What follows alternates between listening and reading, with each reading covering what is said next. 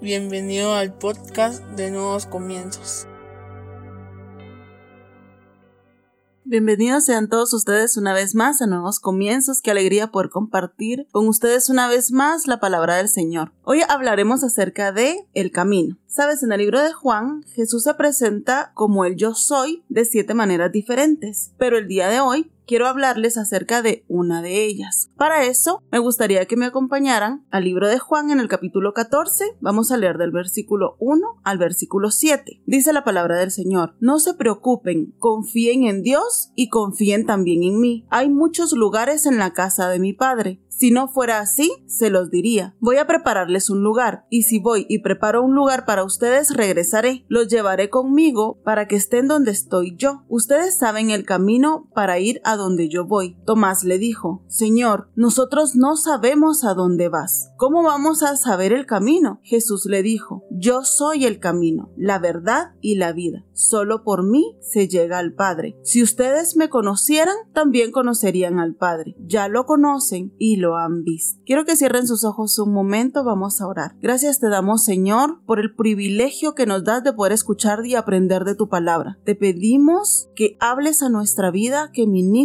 nuestro corazón, que abras nuestro entendimiento y que podamos aprender, comprender y poner en práctica todo aquello que tú nos hables el día de hoy. Gracias, Padre, en el nombre de Jesús. Amén y amén. El Señor Jesús inicia este capítulo diciéndole a sus discípulos, no se preocupen. En otras versiones de la Biblia nos dice, no se angustien y les pide que confíen en Él, ya que ellos sabían que Él debía marcharse. Nos podemos imaginar cómo se sentían los discípulos en ese momento, la angustia que sentían al quedarse solos y no entendían el por qué el Señor tenía que partir. Y el día de hoy nos lo recuerda a nosotros. Nos pide que no nos angustiemos. Cada uno de nosotros sabemos que habrá momentos difíciles, pero necesitamos confiar en que Él siempre estará con nosotros. La angustia la podemos encontrar en la palabra de una manera descrita como un corazón turbado. Lo podemos ejemplificar como un corazón agitado. No sé si te ha pasado que cuando empiezas a ejercitarte o decides ejercitarte, tu corazón empieza a latir demasiado fuerte. Un ejemplo bastante claro es como cuando te invitan a jugar fútbol y tú ya tenías muchísimo tiempo de, de no hacerlo y decides ir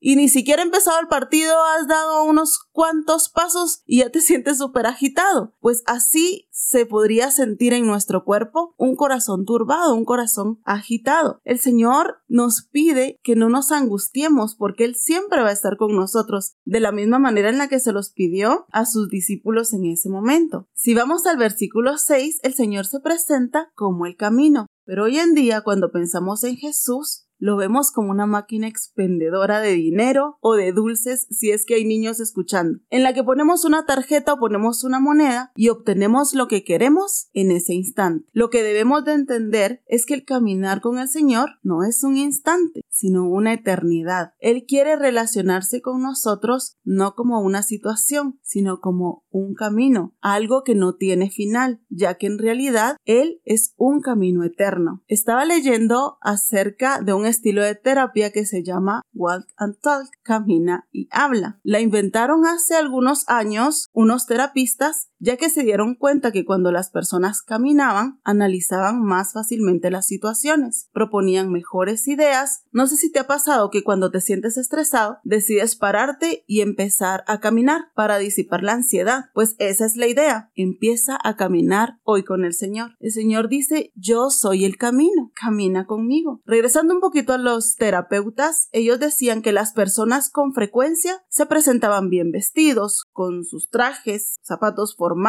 con su ataché. Sin embargo, ellos les sugerían y les pedían que se presentaran de una manera más cómoda, con zapatos para caminar. Y sabes, pensando un poquito en esto, nosotros nos presentamos muchas veces ante el Señor de esa misma manera, estructurados, llenos de paradigmas, con un montón de ideas y de situaciones en nuestra cabeza. Sin embargo, embargo, Él nos pide que nos acerquemos a Él de una manera cómoda, dispuestos a caminar y que lo hagamos de una manera constante y junto a Él. No que nosotros vayamos por un lado y Él por otro. Él quiere que vayamos a su lado escuchando y actuando, no que nos quedemos sentados sin hacer absolutamente nada. Imagínate ir caminando con alguien y no dirigirle nunca la palabra. No sé si te ha pasado. Yo recuerdo que cuando nosotros con mi esposo éramos novios y teníamos algún altercado, nos molestábamos por algo, íbamos caminando por la calle de la mano sin decir una sola palabra. La verdad es que a la larga era un tanto incómodo. Ahora, imagina que Señor va al lado tuyo siempre y nosotros ni siquiera nos volteamos a hablar con Él, ni siquiera queremos dirigirle la palabra, muchísimo menos queremos escuchar lo que Él tiene para decirnos.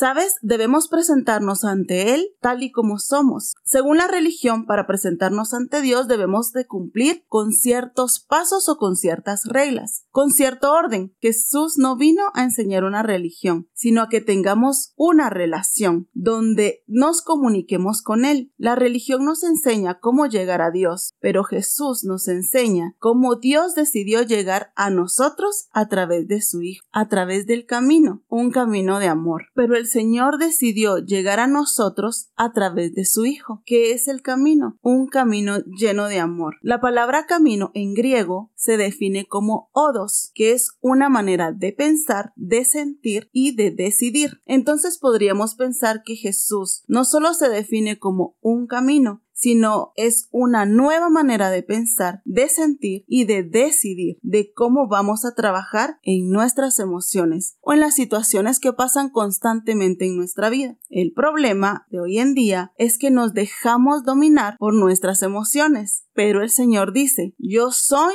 la manera en la que debes pensar. Eso afecta la manera en la que vamos a sentir. Por lo tanto, modificará nuestra manera de decidir. Si dejamos que las situaciones nos afecten, entonces nos convertimos en víctimas de esas emociones o de esas situaciones. Pero sabes, es el momento en el que tomemos el control de toda emoción en nuestra vida y que se la entreguemos al Señor. Es importante que iniciemos haciéndonos responsables de nuestras emociones. ¿Has escuchado la frase me hicieron enojar? Si te das cuenta, al utilizar esta frase, no formamos parte de ella. Es decir, estamos culpando a alguien más. Sin embargo, debemos hacernos responsables y lo correcto es decir me enojé. Cuando nos hacemos responsables de nuestras emociones, aprendemos a controlarlas. Muy diferente es cuando somos víctimas. Entonces no tenemos el control y cada vez que vemos a la persona que supuestamente nosotros nos hizo enojar, recordamos la molestia o recordamos el enojo. Por eso es importante que caminemos con el Señor para que Él interfiera en nuestros pensamientos. Él pueda cambiar nuestras emociones y por lo tanto nos ayuda a tomar mejores decisiones. Jesús se presenta como un camino infinito de libertad. Sabes, el Señor se le presentó a sus discípulos caminando sobre el agua. O sea que cuando te encuentres con agua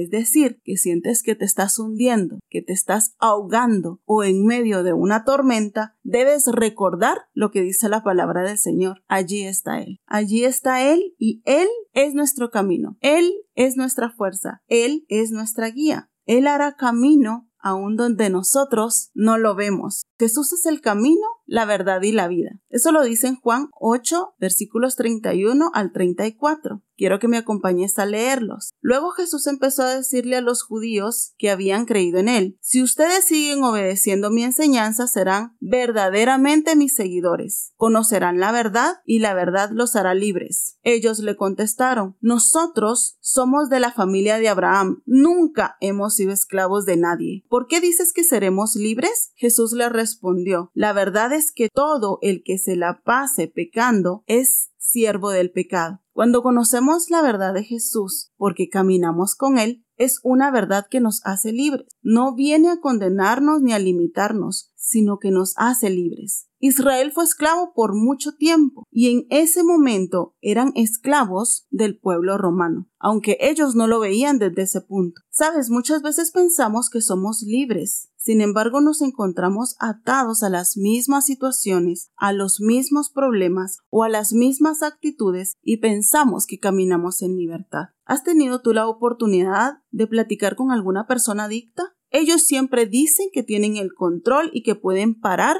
cuando ellos deseen. Sin embargo, esto es falso porque ellos están dentro de un círculo vicioso en el que una y otra vez caen nuevamente en la adicción. Y eso sucede muchas veces con nosotros. Pensamos que somos libres de esas situaciones que nos tienen atadas. Se encuentran en un círculo vicioso en el que caen una y otra vez. Ahora mi pregunta para ti es, ¿cuál es esa situación que prometiste parar de hacer y no lo has hecho? ¿Qué es eso que no te permite ser libre? Aunque tú piensas que sí lo eres, porque vas caminando solo y quieres ser libre con tus propias fuerzas en aquellas cosas en las que Dios te quiere liberar, pero tú mismo no lo permites. Jesús les dijo, ustedes están esclavos y ellos ni en cuenta de eso. Jesús en el versículo 34 dice, yo vengo a hacerlos libres. Mi amor y mi relación contigo te hará libre. Pero muchos pensamos que porque hemos hecho muchas cosas contrarias, Jesús no quiere caminar con nosotros. Como que Él no conociera nuestra vida, como que Él no conociera todo lo que nosotros hacemos, todo lo que hemos hecho y todo lo que haremos. Dejemos ya de utilizar esa excusa con tal de no acercarnos a Él, con tal de no buscarlo a Él. Mi esposo nos recordaba hace poco que en la palabra del Señor Jesús decía que Él venía por los enfermos, no por los sanos. Él quiere caminar con nosotros y al permitírselo aprendemos a tener una relación con Él a través de un proceso. ¿Recuerdas la máquina expendedora? Ese es el problema nuestro muchas veces. Todo lo queremos para el momento. Pensamos que las cosas se van a dar de la noche a la mañana, pero no es así. Todo tiene un proceso. Simplemente no debemos de olvidar que Él está allí. ¿Recuerdas ese relato en el que Jesús le pide a sus discípulos que lo sigan? Y versículos más adelante les pide que se quiten las sandalias porque les va a lavar los pies. Ellos caminaban muchísimo y caminaban muchísimo por lugares en los que nosotros no podemos imaginar. Los lugares no eran como hoy en día, todo pavimentado. Ellos pasaban caminando por mucho tiempo sobre mucha tierra. Sin embargo, el Señor no pensó en eso. Él quería lavarle los pies. Él tenía un propósito, aunque Pedro se oponía también al decirle que no quería que lo hiciera. Sabes, muchas veces así sucede con nosotros. El Señor nos llama a sus caminos, a que caminemos junto a Él.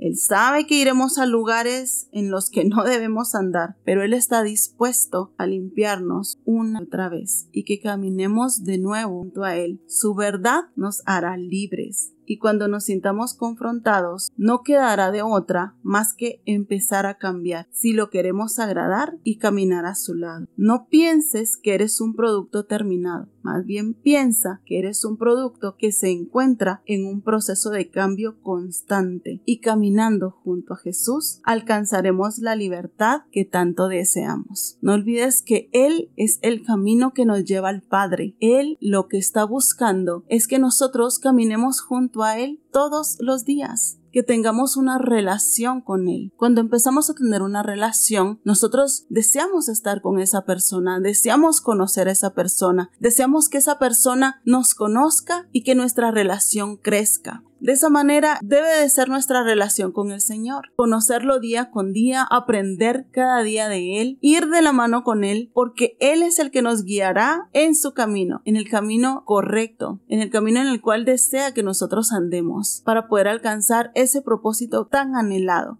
Hoy quiero invitarte a que cierres tus ojos y que por un momento analices quién está a tu lado, quién deseas que esté de tu lado, con quién deseas caminar. El Señor está allí esperando a que camines junto a Él a que vayas por ese camino que Él ha preparado. Gracias te damos, Señor, por acompañarnos siempre, por permitirnos poder aprender de ti, poder escuchar de ti. Te pedimos que nunca permitas que nos apartemos de tu camino. Te pedimos, Señor, que seas tú siempre nuestra guía. Te pedimos que seas tú siempre el que nos dirige por el camino que tú deseas, Señor. Gracias te damos por esta palabra. Gracias porque sabemos que tú has hablado a nuestro corazón, que tú has hablado a nuestra vida. Te pedimos que nunca te apartes de nosotros, Señor. En el nombre de Jesús. Amén y amén. Espero que este podcast haya sido de bendición para tu vida. Si es así, yo te voy a pedir que lo compartas con tus familiares y con tus amigos. Recuerda que todos los domingos nos reunimos en la sala número 3 de los cines de Tical Futura a partir de las 9 de la mañana. Será un gusto poder recibirte con los brazos abiertos. Que Dios te bendiga.